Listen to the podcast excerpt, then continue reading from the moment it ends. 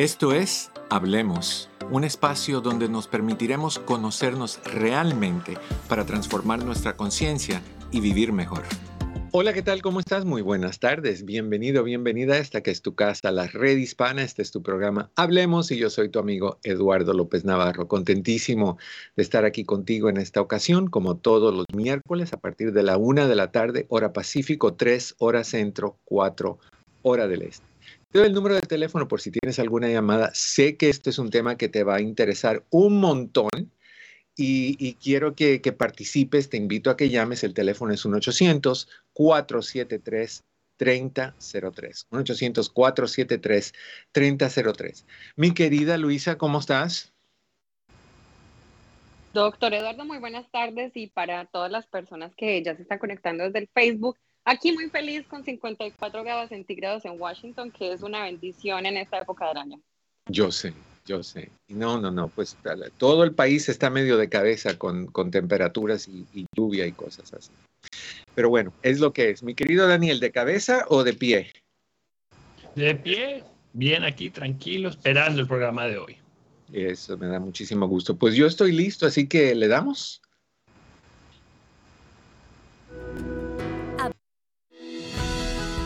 Prevención está la clave para vivir a plenitud.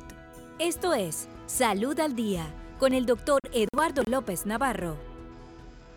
Ok, en los años de Daniel, no los míos, sentábamos a los niños frente a la radio y los poníamos a escuchar que el, que el Lone Ranger, que, que, que el hombre con el antifaz, que Superman, todas esas cosas evolucionan los tiempos y surge la televisión y los sentamos enfrente del televisor para que se entretengan mientras mami y papi hacen lo que tengan que hacer. Obviamente, cocinar, limpiar, hablar por teléfono con familia, los sentamos enfrente de esa niñera cuadrada. Hoy en día el cuadrado se hizo más chiquito y se convirtió en un rectángulo, ya no es tan cuadrado como fue en, en su momento, pero seguimos usando objetos para entretener a los niños. Seguimos usando niñeras o niñeros de diferentes tipos para, para entretener a nuestros hijos. Y para hablar de esto hoy, que es un tema importantísimo, nos acompaña nuevamente nuestra querida Janie Well Romero, psicóloga y life coach. Mi querida Janie Well, ¿cómo estás? Bien, gracias. Gracias por la invitación y de verdad siempre a la orden para el programa. Qué bueno que estás con nosotros. Ok, vamos a hablar un poquito. Tenemos a, los papás sentando a los niños o acostando a los niños o lo que sea, entregándoles en sus manitas un celular o una tableta para, para calmarlos, para entretenerlos. ¿Cuál es el problema principal o cuáles son algunos problemas que pueden relucir o, crearse a través de tomar esa decisión con los niños? Bueno, eh, muchísimo, muchísimos inconvenientes porque creo que el, centrarnos en el teléfono o en la tableta interfiere en el desarrollo del niño, en, diferentes áreas del desarrollo. Entonces tenemos que estar muy atentos como papás de eh, qué uso y a qué edad vamos a darle este permiso y cuánto tiempo van a estar expuestos a esta niñera o niñero como, como usted le, nombra, porque realmente necesitamos estar atentos y ayudarlos y acompañarlos en un desarrollo sano, no interferir en, en que los niños puedan alcanzar su máximo potencial. ¿Cómo determinamos, por ejemplo, el, el tiempo apropiado? Yo, yo, entiendo que si, por ejemplo, mamá y papá tienen que trabajar o lo que sea, o están en casa, tienen que cocinar, y tienes una niñera, pues tú sabes que la niñera va a estar con tu niño haciendo de tal hora a tal hora, haciendo diferentes actividades, y, etcétera. Ahora, aquí es muy diferente, aquí no hay actividad, aquí hay básicamente eh, procesamiento cognitivo, visual, auditivo. ¿Qué, qué, cómo se determina una hora, hora y media? ¿Cómo se determina eso? Yo creo que es importante entender que antes de los dos años no debemos exponer al niño a ningún tipo de pantalla. Y tenemos que hacer una distinción importante entre la pantalla de la tableta o del teléfono a la pantalla del televisor, porque la pantalla del televisor puede estar encendida y la atención del niño va a estar eh, acortada, porque el mismo niño, por su proceso de, que, no está interactuando con la pantalla, se va a distraer hacia cualquier otra actividad. Y por eso vemos que a veces el televisor está prendido y aunque esté prendido, el niño lo mira, vuelve al juego, vuelve a atender el televisor, pero corta esos espacios de exposición él mismo con su propio juego, ¿ok? Pero la pantalla de la tableta y del televisor no es la misma cosa, porque la pantalla, esta pantalla va a interactuar con el niño, ¿ok? Nosotros vemos que el niño está eh, viendo un video y de hecho los videos están hechos para tener ese espacio y que el niño responda, ¿ok? Y el niño eh, pasa el video si no me gusta, tiene esa interacción constante y, y realmente actúa en otras partes del cerebro. Entonces allí eh, comienza la interferencia del desarrollo porque el niño se limita de otras actividades por estar acá. Lo ideal es que el niño tenga el menor, la menor cantidad de, exposición a, a la, tableta, ¿ok? Antes de los dos años que no tengan ninguna y a medida que van creciendo que, que tengan la menor cantidad de exposición y nosotros no utilizarlo, o sea, darle la utilidad adecuada que podamos, o sea, a lo mejor buscar juegos interactivos, juegos específicos que nos van desarrollando áreas de aprendizaje, pero no utilizarlo como niñera, no como cuando yo tengo, estoy ocupada, cuando yo necesito que se entretenga, sino más bien darle un uso apropiado y buscar otras actividades, porque muchas veces decimos, no hagas esto y, limitamos lo que no se puede hacer. Pero nosotros tenemos que decirle al niño, deja el juego, deja la tableta, pero ¿qué va a hacer el niño? Buscar nosotros como adultos, interactuar con nuestros hijos, dedicar el tiempo que realmente requiere, porque muchas veces estamos nosotros allí también metidos en el teléfono y no nos estamos dando cuenta, se lo damos a ellos para nosotros poder también interactuar con todo lo que necesitamos. 20 mil cosas me están viniendo a la mente de las que vamos a hablar en, en un rato, pero ahorita ese concepto, Shining de, de, de ver en una mesa de un restaurante a mamá y papá y niños y cada uno está así. Cada uno con el suyo. O sea, en qué forma ese aparatito que entretiene y todo lo que tú quieras ayuda a integrar, porque podemos decir, bueno, están los cuatro de familia sentados alrededor de una mesa, comiendo, compartiendo. ¿En qué forma ayuda o no ayuda? No, en nada, no ayuda en nada, a interactuar en nada. De hecho, promueve el aislamiento, porque muchas veces eh, nosotros estamos bien en una mesa reunidos o en cualquier reunión y la vemos nosotros los adultos también. Antes, perdón, anteriormente nosotros veíamos llegar a un niño en una fiesta y el niño estaba buscando jugar. Muchas veces los vemos ahora en una fiesta y están cada quien sentado en un lugar con su propio teléfono. Entonces, va limitando esa interacción social, va limitando ese querer eh, darme cuenta de lo que al otro le está sucediendo. Inclusive vemos adultos que vamos caminando con el teléfono, eh, eh, metido con la cara en el teléfono. ¿Y qué pasa? Se generan accidentes de tránsito, caídas, accidentes importantes. ¿Por qué? Porque nosotros no somos capaces de soltar eso. Nos va limitando eh, eh, en la observación del medio, nos va eh, limitando el contacto visual con el otro, el darme cuenta de los gestos, la expresión emocional, infinidad de cosas. que, que, limita el teléfono. Por eso tenemos que saber darle el uso, porque no, no podemos tampoco pensar que, el teléfono o el internet o, la tableta es algo malo. Yo pienso que el uso que nosotros le damos a, ese, a esa tecnología, porque si bien es cierto, esta tecnología nos está permitiendo hoy en día hacer lo que estamos haciendo y que esta información llegue a los papás, pero nosotros tenemos que estar bien conscientes como adultos que somos de ir llevando y canalizando esa tecnología hacia los niños. Yo sé que voy a hablar un poquito de mi edad cuando diga esto, pero a veces salen videos en, en redes donde dicen, ¿quién se acuerda de esto? y, por ejemplo, tienen una niña con los jacks, no sé cómo se llama en español, en mi país decían jackies. Sí, en el mío también. Con una pelotita que tú tiras y, y, y, tienes que montarlos uno arriba del otro. ¿Quién ve a niñas jugando con eso hoy? Nada, saltando la cuerda, a la, todos esos juegos que nosotros jugábamos en los recesos de la, de la escuela, eh, ya, ya no se dan. No, o sea que no están haciendo ejercicio, no están ejercitando eh, cierto tipo de, procesos. De habilidades. de habilidades.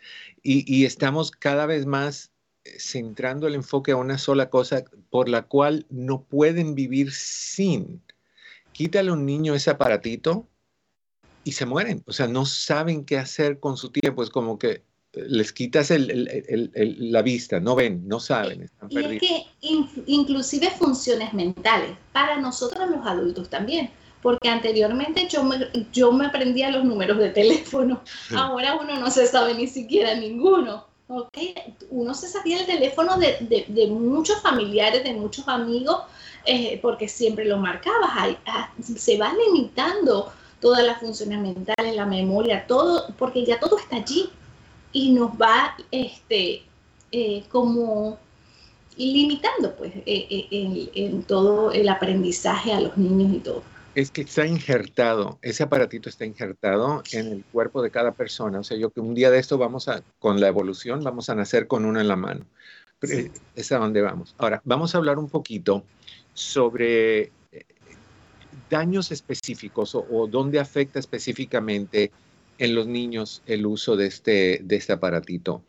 Y de ahí vamos a hablar de los papás. Una buena sacudida le vamos a dar a los papás. Con cariño, pero sacudida de todas maneras. Quiero, quiero compartir el número de teléfono una vez más por si ustedes quieren llamar o hacer algún comentario. Y que sea más que bienvenido. 1-800-473. 3003, 1-800-473-3003. Se hablan de seis consecuencias nocivas en los niños por el uso de, estos aparatitos. Una es en el desarrollo cerebral. ¿Qué pasa con el desarrollo cerebral por el uso de este aparato? Bueno, bueno eh, realmente eh, a nivel físico, eh, la, la, estimulación cerebral que se hace con este aparato, con el teléfono, con la tableta, es el la misma área del cerebro que se estimula cuando se consume drogas por lo cual se generan adicciones al teléfono. Y yo pienso que eh, estamos eh, cargando ese cerebro de dopamina eh, todo el tiempo, el impulso que te genera la satisfacción que estás teniendo en esa interacción. Y eso va generando sustancias en tu cuerpo donde queremos más. Y vemos que los niños desde muy temprana edad están recibiendo todo esto y evidentemente se hace el niño adicto a la tableta o al teléfono. Así, así que a nivel de desarrollo cerebral afecta inclusive todo el proceso de conexión neuronal, todo, todo, porque el cerebro del niño está muy inmaduro. Por eso no se debe dar antes de los dos años. Ese cerebro está inmaduro y está aprendiendo a hacer esas conexiones. ¿Qué pasa cuando nosotros estimulamos, inclusive a nivel visual? Hay cada vez más miopía, eh, se han subido los niveles y todo tiene que ver con el acercamiento del teléfono a la cara o de la tableta a la cara, porque el niño no tiene este, ese control sobre esto. Entonces sí afecta muchísimo al nivel de desarrollo físico. Eh, si nos vamos a lo físico también, no solamente a la parte cerebral, vemos que el niño no quiere salir a, correr, a la bicicleta, a, ese desarrollo motor que le hace falta al niño eh, para su propio crecimiento. Entonces está a nivel físico en muchísimas, en muchísimas áreas sí las monta, pero las monta digitalmente, virtualmente, en juegos, o sea que no está haciendo absolutamente nada. Una de las cosas que a mí me llama mucho la atención, me imagino que tú lo has visto también, es cómo los niños hoy en día prefieren conversar por texto y no en, presencia, no, no cara a cara, no, no, no. eh, es más divertido. ¿Les quieres que vengan tus amiguitos? No, pues hablamos en sexo, en, en textos. Los está haciendo menos sociables, como dijiste al principio, más aislados, menos comunicativo porque todo es LOL, ST no sé cuánto, todos son abreviaciones que, no estamos diciendo gran cosa.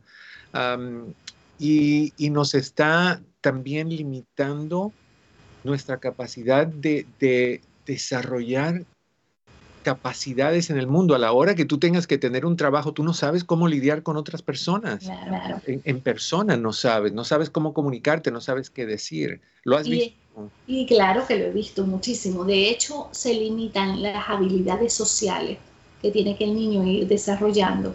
Se limitan las habilidades lingüísticas ¿okay? cuando la adquisición del lenguaje, ah. porque el niño solamente está interactuando por allí. Eh, lo, vemos en estos días, leía un artículo que inclusive eh, el acortar palabras y, el ir sacando, se van perdiendo palabras. Y entonces, ¿qué pasa? Que, que cada vez se empobrece más el lenguaje. Esa, esa necesidad que tiene el niño de ir desarrollando esa habilidad social del contacto visual, de leer el lenguaje no verbal del otro, se está perdiendo. Es de expresión emocional. El niño no se sabe expresar si no es a través de los emoticones. Entonces, ¿qué pasa? ¿Cómo, cómo yo puedo eh, gestionar mis emociones cuando realmente lo único que sé es expresar a través de texto? ni siquiera llamada telefónica. Eh, ellos no quieren llamar por teléfono. Nosotros le podemos decir, llamamos, no, ¿para qué? Si por aquí por texto podemos solucionar todo. Entonces, eh, vemos que el, el desarrollo se, se, eh, se interrumpe en todas las áreas en todas las áreas el lenguaje se ve limitado, el niño hay un incremento impresionante de ansiedad social. El niño exponerse a, las situaciones sociales le genera angustia porque no han este, desarrollado las habilidades sociales. El niño le cuesta eh, hacer amigos, iniciar conversaciones, iniciar relaciones interpersonales o mantenerlas inclusive. Entonces, de verdad que sí es demasiado eh, lo que puede afectar el desarrollo del niño dijiste algo sumamente importante, todo lo que has dicho es importante, pero este en particular, porque hablaste de, ansiedad social o, fobia social. ¿Cómo, como padres, porque yo también lo veo montonal, cómo podemos determinar si nuestro hijo está o nuestra hija está sufriendo de un trastorno de ansiedad social? Cuando vemos que evita, enormemente. Acordémonos que la conducta de evitación eh, va acompañada de disminuir la ansiedad. Cuando el niño se va limitando y vemos que no quiere, y no solamente es que no quiere, es que le genera angustia enfrentar estas situaciones sociales y va poco a poco limitando su vida en función, va dejando de hacer cosas, se va aislando, se va ensimismando porque no se atreve a hacerlo. Y nosotros muchas veces le decimos, pero mira, ve, pregunta, pregunta, no, mm, se paralizan porque no saben cómo gestionar esto. Entonces, cuando vemos que el niño se, está limitando en sus actividades diarias, ahí tenemos que estar atentos porque puede estar o desarrollando o ya estar instaurada un, trastorno de, de fobia social. Fobia social. Háblanos un poquito sobre cómo estos celulares afectan la capacidad del sueño tanto en niños como en adultos.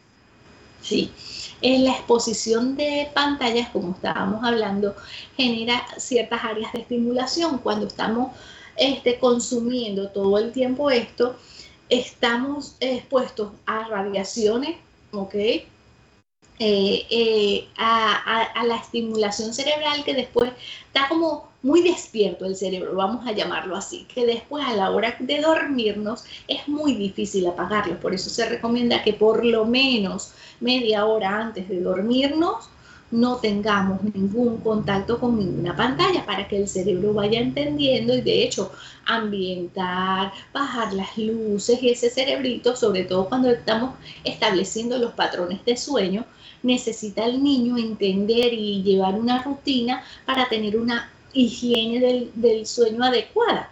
y el niño pueda descansar las horas que pueda que necesite descansar. Porque ¿qué pasa? Cuando nosotros muchas veces no nos damos cuenta como papás que ellos están, cuando ya van creciendo un poquito, ellos se acuestan, pero si tienen el teléfono al lado, cada vez que plen, ellos agarran el teléfono y muchas veces papá y mamá se duermen evidentemente por agotamiento y necesidad de dormir, y ellos se quedan despiertos. Entonces, esto genera muchísima alteración en el aprendizaje escolar. Si el niño no duerme, eh, eh, influye en el desarrollo eh, este, físico, la estatura, el crecimiento, este, influye en el aprendizaje. Un cerebro cansado no puede aprender influye en la irritabilidad, la, la, está el niño muy irritable porque tiene pocas horas de sueño y lo vemos en la mañana que se despierta molesto, eh, irritable, no quiere hacer las cosas, o sea, hay un agotamiento, un cansancio y, y la interacción por supuesto va a ser este, de forma inadecuada. Entonces son muchísimas las cosas y solamente por ese teléfono o porque ellos se quedan sobre todo en los preadolescentes y en los adolescentes, tenemos, tenemos que estar muy atentos porque para ellos es muy importante el área social, el área de amigos y ese aparatico es lo que están utilizando ellos para socializar. Entonces es preferible que nosotros intentemos hacer que vengan los amigos a casa, vamos a un parque a, a interactuar, o sea, permitir esas relaciones sociales, pero que no sea solo a través del teléfono.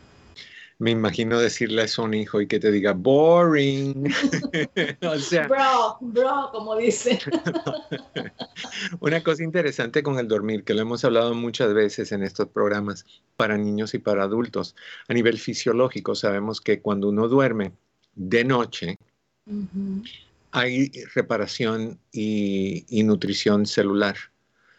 Las células que son esponjas, que todo el día van absorbiendo toxinas, se exprimen como si fueran una esponja que estás enjuagando, se exprimen, se deshacen de todas las toxinas, se regeneran, se fortalecen para tomar el próximo día. Cuando tú no estás durmiendo, esas células no se exprimen, se quedan con todas esas toxinas adentro, no hay regeneración, al contrario, hay estancamiento celular. Y eso hace que tú retengas toxinas. ¿Y qué pasa si tú retienes toxinas en tu cuerpo? Te vas envenenando con toxinas. Entonces hay que tener también en mente que esto no es nada más, ay, esta, esta Honeywell que, que, que está exagerando, el teléfono y que Eduardo, que es viejito, Eduardo, por eso es que él está pensando todavía en los teléfonos que echabas 10 centavos y públicos. Eh, eh, hay que entender que la tecnología tiene lo bueno, pero tiene lo no tan bueno también. Y como tú dijiste hace un ratito, no es nada más la tecnología, es cómo se maneja la tecnología. Si la usas adecuadamente, estás bien. Es como el chocolate. El chocolate es delicioso para las personas como yo que, adoramos el chocolate, pero y yo. ¿verdad? Y un exceso de chocolate es veneno. Te, envenena, el chocolate envenena. Entonces e, es moderado, no en exageración. Igual en esta situación. Y, y no queremos enseñar a los hijos tampoco que todo es en exceso, que es todo el día en el celular, que es ningún tipo de ayuda en casa, porque los niños tienen que, tener responsabilidades en casa. Yo sé que es un poquito aislado a lo que estamos hablando, pero no. un poquito sobre la importancia de que los niños no nada más jueguen y, se diviertan y, se, y, estén en el celular, sino la, la, la importancia de tener responsabilidades. Sí, yo no creo que sea aislado. No creo que, eh, creo que tiene muchísimo que ver, porque cuando el niño este, nosotros permitimos que ese niño esté todo el tiempo en una pantalla, todo el tiempo inclusive en videojuegos o, la interacción con el teléfono, con la tableta, nosotros vamos aislando a ese niño y no le permitimos integrarse en la familia. Parte del rol que puede tener el niño en la familia eh, o que, que tiene ese niño en la familia, no que puede, que lo tiene realmente, es que nosotros como papás necesitamos enseñarle todas las cosas que un niño necesita aprender. Y parte de esa es la responsabilidad, la, enseñarle la consideración, enseñarle eh, el compartir en familia y todas esas cosas influyen influye en todo esto, ¿no? La responsabilidad es un... Disculpa que te, que te, interrumpa, tenemos que ir a una brevísima pausa. Vamos a ir a una breve pausa, vamos a regresar con más. Este tema es fascinante y todavía no hemos acudido a los papás, así que prepárense para eso. Están en su casa, esta es la red hispana. Esto es Hablemos, yo soy tu amigo Eduardo López Navarro. No te vayas, volvemos con más. ¿Sabía que el estigma relacionado con la salud mental es el principal obstáculo que evita que las personas busquen tratamiento? Y muchas veces nosotros contribuimos a ese estigma utilizando expresiones que ridiculizan a las personas con trastornos mentales. Frases ofensivas como referirse a una persona como loca o a un psicólogo como un loquero contribuyen a estigmatizar a las personas con trastornos mentales. Los expertos recomiendan evitar el lenguaje estigmatizante como loco, demente o psicótico hablar abiertamente sobre la salud mental, mostrar compasión hacia personas con afecciones mentales. Los problemas de salud mental no son exclusivos de un grupo racial o étnico, aunque nuestras comunidades enfrentan problemas de acceso a servicio, ya sea por el estigma, barreras del idioma o la carencia de cobertura médica. Sin embargo, hay ayuda y recursos a su alcance. Para más información, visite la redhispana.com. Un mensaje de la Red Hispana y la Fundación de Robert Wood Johnson. La vida es para vivir sanos. Esto es Un Minuto de Salud con el Dr. Shah. Familia, muchas veces hemos escuchado que hay ciertos alimentos que pueden llegar a provocar cáncer. Esto es completamente cierto si tenemos altos índices de componentes que pueden ser ultra procesados en nuestra dieta. Al momento que nosotros agarramos y ponemos y comemos eh, lo que es comida chatarra, que realmente son cosas muy fritas, cosas muy procesadas, tienen muchas cosas que son aminoácidos súper procesados y otras componentes más que al momento que nosotros estamos expuestos a largo plazo puede llegar a crear problemas en nuestro hígado, nuestra vejiga y otras partes del cuerpo. Por eso es sumamente importante asegurarnos que la comida que estamos comiendo sea balanceada, lo más natural posible y muy importante, siempre tener la opción de comer lo más, más, más limpio posible. Porque de esa manera nosotros, nuestro cuerpo y nuestra familia va a estar mucho mejor. Hay más información y recursos en el app La Red Hispana. Un mensaje de esta emisora y de la redhispana.com. Planeta Azul. El cambio climático va más allá de lo que imaginamos. Los cambios en temperatura pueden modificar los ciclos anuales en las plantas y en los animales. Los árboles pueden florecer antes de que los polinizadores estén aptos para hacer su trabajo. El cambio climático puede reducir la productividad en las zonas agrícolas. También la erosión de los suelos se puede acelerar con el cambio climático extremo, con lluvias intensas olas de calor, sequías y tormentas. Estas pueden provocar la pérdida de zona de tierra. El aumento del nivel del mar puede modificar los suelos en las zonas costeras o traer contaminantes al mar. Mantener los suelos sanos en gran medida nos ayudará a tener una buena producción agrícola. Les habló Isabel Nieves de Planeta Azul. Hay más información y recursos en la redhispana.com. Un mensaje de esta emisora y de la redhispana.com. Camino al éxito.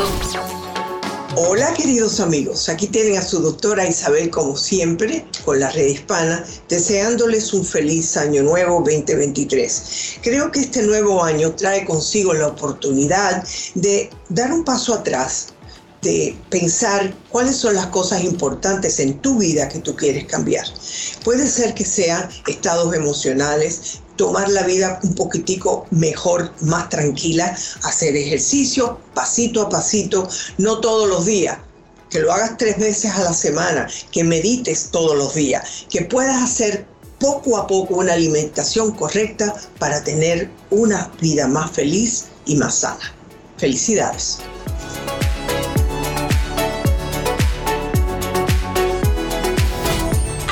Información y recursos en el app La Red Hispana. Un mensaje de esta emisora y de la redhispana.com. Saber es poder. ¿Cómo incentivar la lectura en los niños? Leer ayuda a que tus niños estimulen constantemente su imaginación y creatividad. Sigue estos consejos para lograr que tus hijos amen la lectura. Elige cuentos cortos y coloridos. La concentración de un niño es muy frágil y solo prestar atención a aquello que realmente le despierte interés. Incorpora otros elementos a la lectura como una marioneta o muñecos. Deja que los niños jueguen y se divierten mientras leen juntos. Es importante que cautives con tus voces, gestos y expresiones. Elige el espacio y el momento adecuado. Utiliza todos los recursos que estén en el libro, ilustraciones de colores fuertes, formas grandes y simples. Señala y muéstrales aquello que quieres resaltar. Crea un ambiente tranquilo y en silencio, sin otras distracciones. Una buena práctica es leer antes de dormir. Haz que la lectura sea un valor familiar. Y la mejor manera de despertar el deseo de leer es que los libros siempre estén presentes en la rutina de todos. Hay más información y recursos en el app La Red Hispana. Un mensaje de esta emisora y de la redhispana.com. Conoce las herramientas para mejorar tu vida. Hablemos con el doctor Eduardo López Navarro. Estamos muy contentos de que hoy en día tenemos nuevamente con nosotros a la psicóloga y coach Hannibal Romero, que está hablándonos de, los niños y los celulares y esos aparatitos de, que usamos como niñeras y niñeros para nuestros hijos, lo bueno, lo malo y lo preocupante. Así que te invito a que nos llames, mi querido Daniel, ¿no es así? Hablemos. Este es tu encuentro con el doctor Eduardo López Navarro. Llama ahora al 1-800-473-3003. Les invito a que nos llamen si tienen alguna pregunta o comentario. El teléfono es 1-800-473-3003. 1-800-473-3003. Una de las cosas que me llama mucho la atención es cómo este tipo de, aparatito puede afectar la, atención en los niños, el, el déficit de atención. Es curioso porque tú pensarías que si están tanto tiempo fijados en esto, que tienen que tener una capacidad de atención brutal, pero afecta, ¿cómo afecta el de, cómo puede ayudar a crear un déficit de atención? Em, bueno, antes de, antes de hablar del déficit de atención, creo que quedó algo bien importante de la vez ah, anteriormente eh, de, acerca de la responsabilidad que no pudimos comentar eh, por qué era tan importante. Y lo retomo porque realmente tiene un peso enorme. Cuando nosotros le enseñamos responsabilidad a nuestros hijos, nosotros llevamos a, a, nuestro hijo a, a desarrollar habilidades para la vida. Esta es una de las habilidades más importantes que debe tener un ser humano porque la vida tiene acciones y consecuencias y nosotros eh, tenemos conciencia de acción cuando nosotros tomamos responsabilidad de nuestros propios actos y cuando nosotros le damos esas responsabilidades a nuestros hijos en el hogar, eh, en, que ellos vayan entendiendo cómo actuar y generar esa respuesta.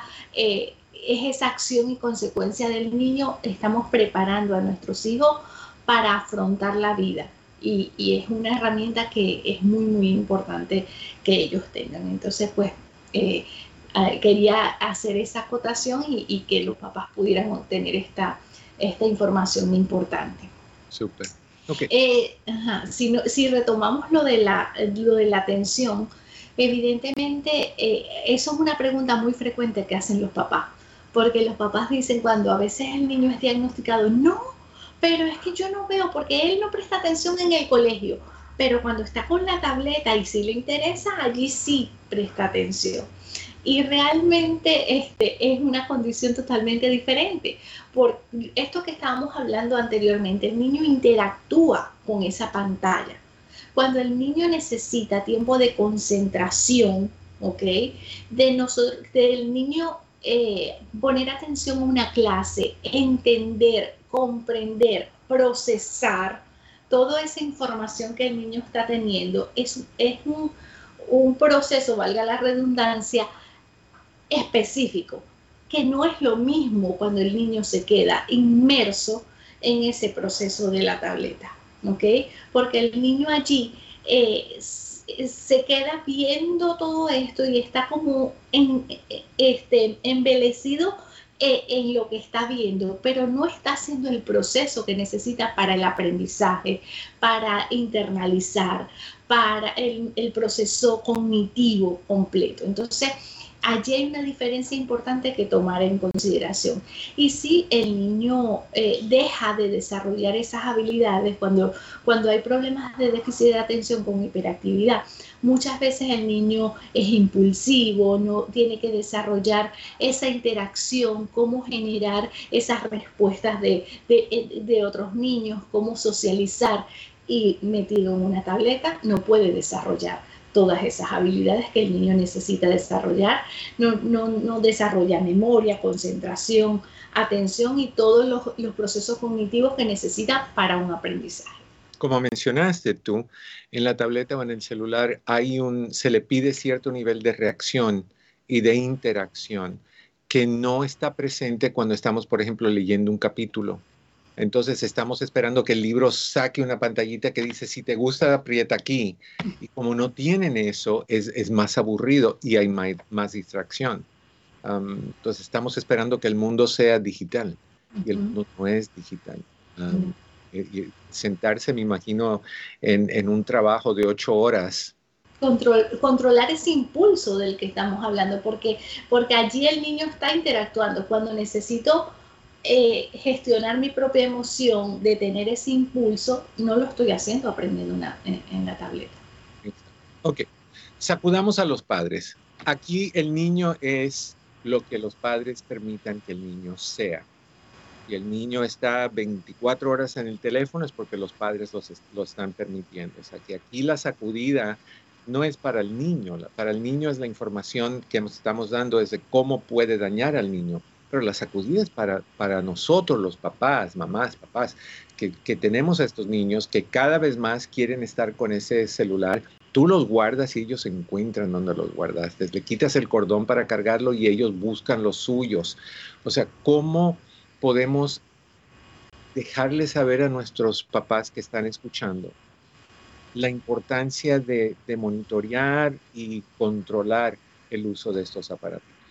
Bueno, comienzo con decir que ningún papá quiere el mal para sus hijos, ¿verdad? Nosotros como papás cometemos mil errores, pero, pero sin, sin plena conciencia o conocimiento de estar dañando.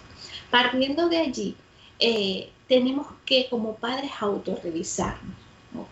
Estar en constante monitoreo de nosotros mismos, de nuestras propias conductas, de lo que nosotros queremos que nuestros hijos aprendan, tener claros nuestros objetivos como papás, ¿ok? Porque muchas veces nosotros queremos que nuestros hijos tengan ciertas conductas, pero nosotros mismos incurrimos en ellas.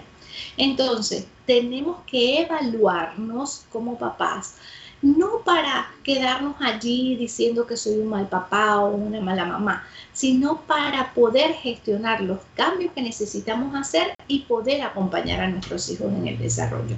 Parte de eso es darnos cuenta, porque nuestros niños aprenden por modelamiento principalmente. ¿ok? Sí aprenden de lo que les decimos, pero si nosotros decimos una cosa con la boca y actuamos de otra, no hay congruencia. Entonces nosotros tenemos que ser bien congruentes con ellos y evaluarnos nosotros. No podemos ir a un restaurante y decir, no se puede comer con la tableta, ¿ok? Y nosotros estamos allí en el teléfono. Entonces, crear momentos. Para la responsabilidad de nosotros como papás es crear esos momentos que nuestros hijos necesitan para que puedan soltar esa tableta, porque no, no basta con decir, suelta eso, tienes mucho tiempo con la tableta, todo el tiempo estás en el teléfono y, y, y como, como usted mismo lo decía, bueno, escondemos y ellos encuentran, le quitamos y ellos consiguen. Y ahí está, porque, cómo, están las normas, los límites en nuestro hogar, que el niño no los puede cumplir, porque yo puedo tener el teléfono aquí y decir no se toca y es que no se tiene que tocar. Entonces es buscar nosotros como papás, crear esos momentos y, y dejar de decir lo que no tienen que hacer y empezar nosotros a actuar lo que sí. Y cuando nosotros accionamos como papás, ellos van a, estar con nosotros, porque yo le puedo decir, deja esa tableta y me quedo yo en el teléfono, entonces por supuesto que no lo va a hacer. Mi amor, dejemos esto y vámonos al parque. ¿Ok? Y gestionar nosotros, accionar, vamos a hacer esto, pero ¿qué pasa?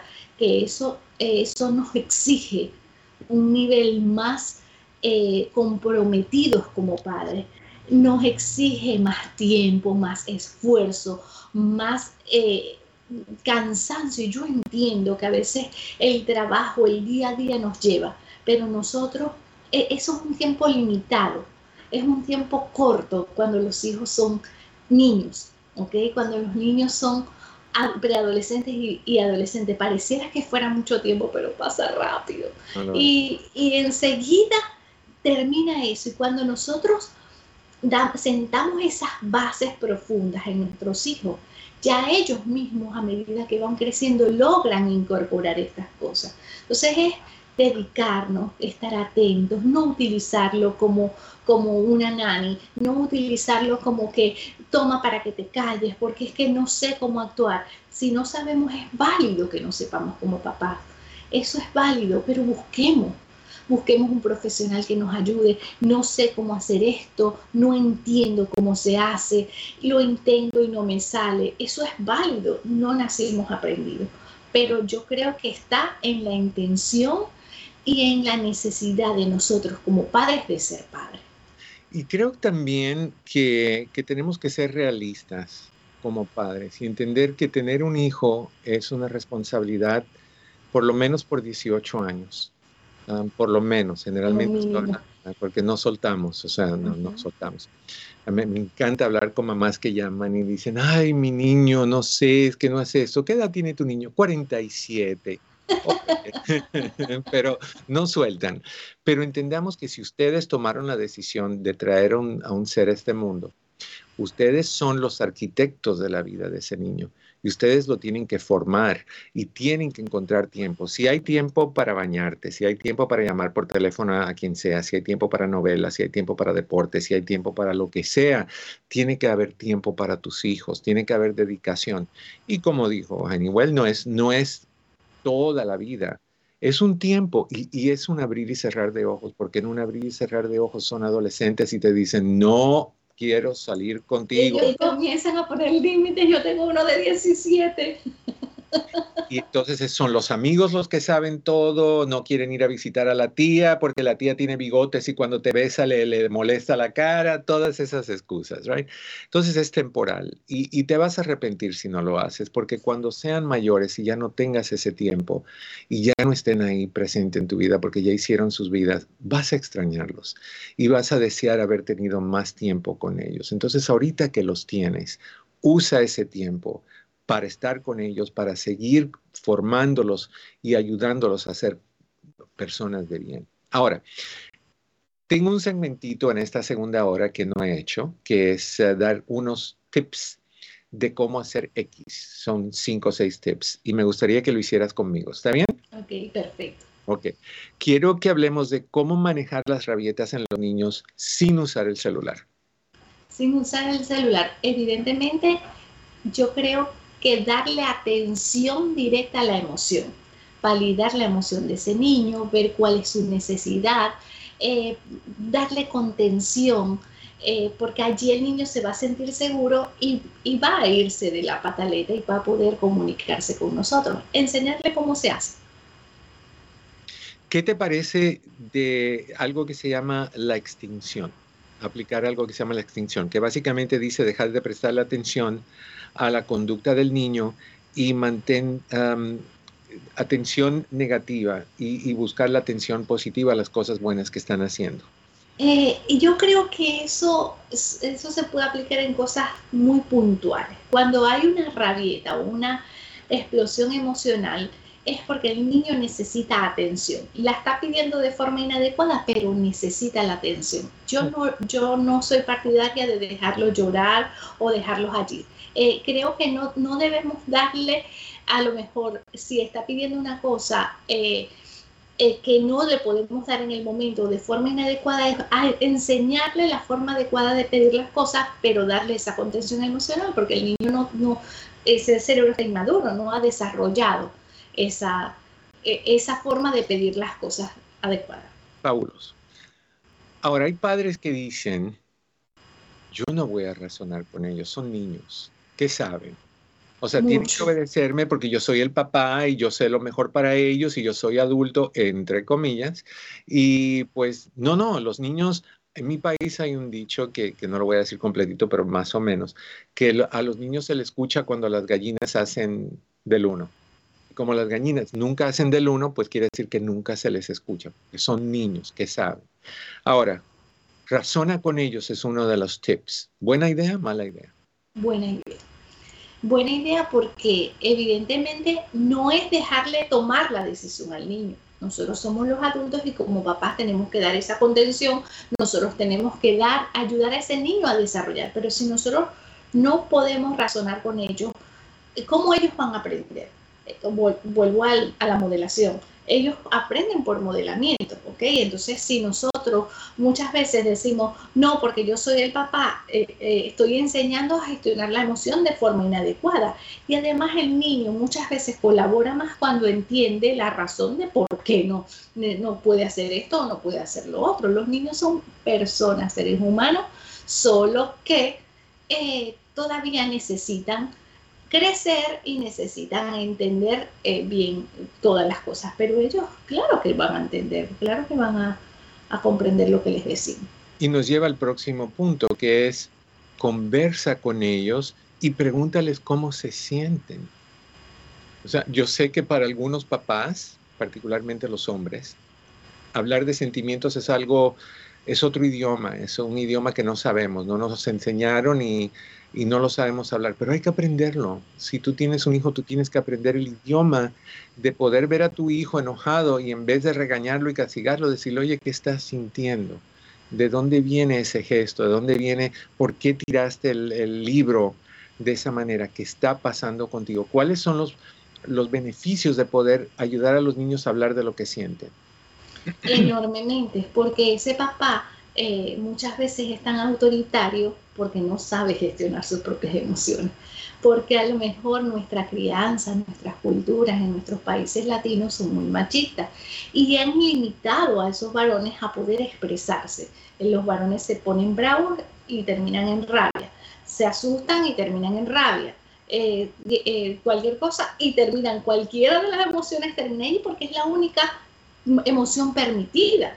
¿Ok? Entonces, porque los varones no lloran, los, los varones no se asustan. Entonces, es enseñarle a ese niño a poder gestionar sus emociones, a tener una inteligencia emocional adecuada y poder eh, interactuar de forma más sana consigo mismo y con el mundo que lo rodea. Una de las cosas que me gustaría que, que recalcáramos es la importancia de, de poner límites, pero que sean razonables. O sea, por ejemplo, te enojas con ellos porque no hicieron la tarea y le quitas el celular por un mes o algo así. ¿Cuál, es la importancia de ser razonable con los niños? El, el castigo, por llamarla de alguna manera, yo diría, me gusta más decirle consecuencia, como hablábamos en un, en un principio, la vida es acción-consecuencia siempre.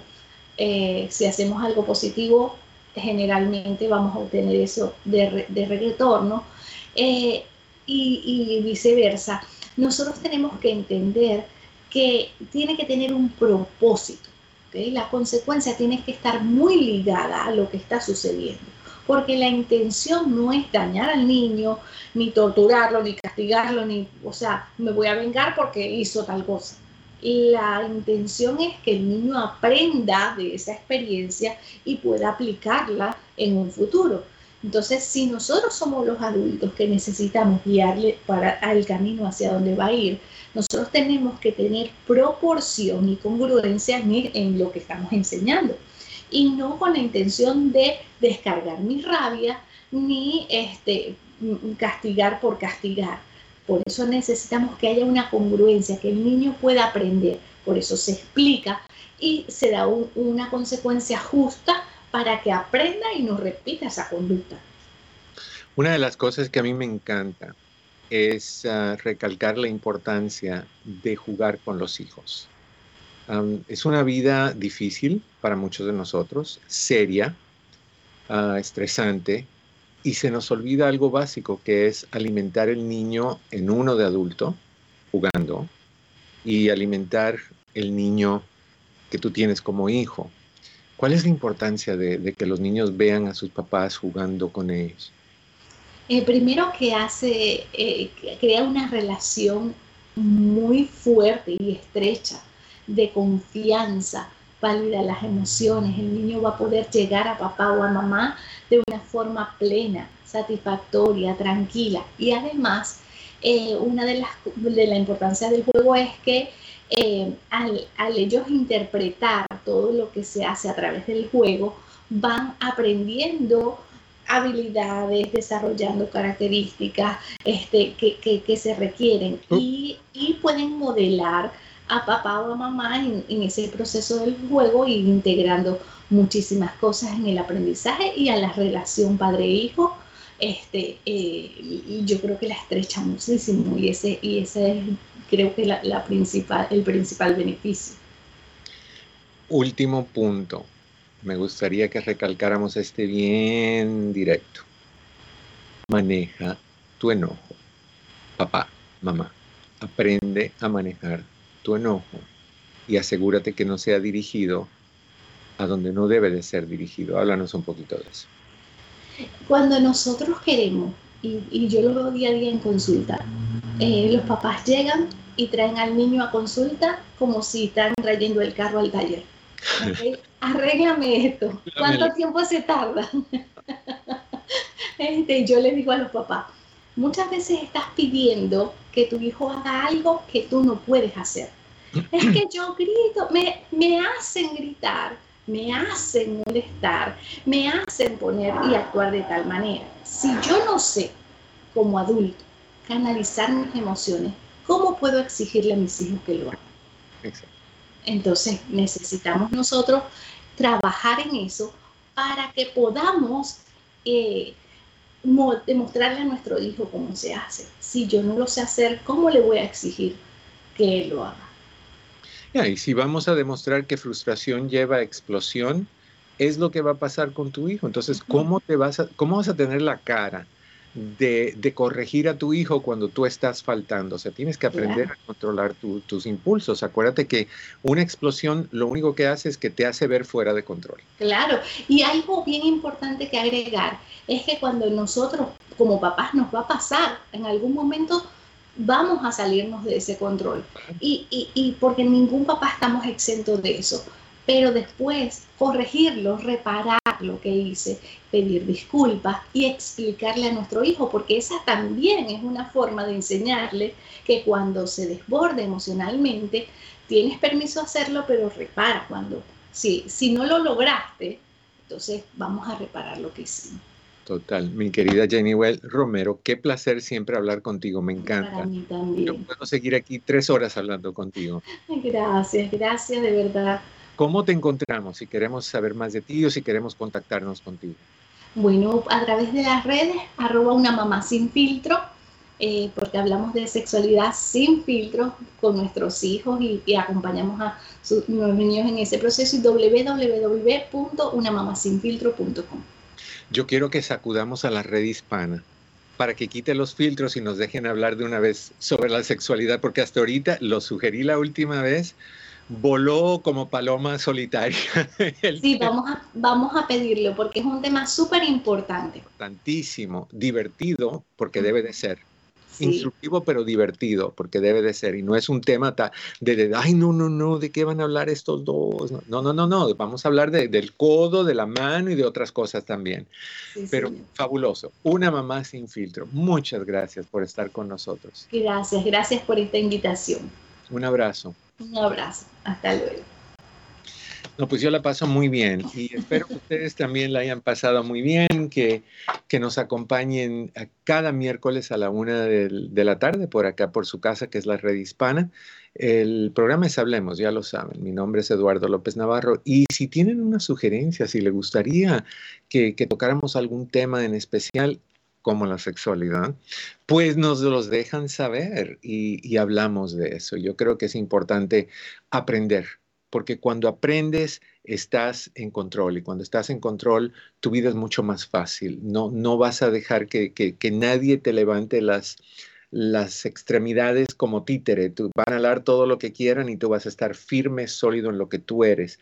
De otra manera estás descontrolado y estás siempre a la merced de quien ale tus, ah, tus hilos y eso no es una buena forma de hacer las cosas. Controla ese celular, busca más tiempo para compartir con tus hijos. No dejes que ese aparatito sea la mamá ni el papá de tus hijos.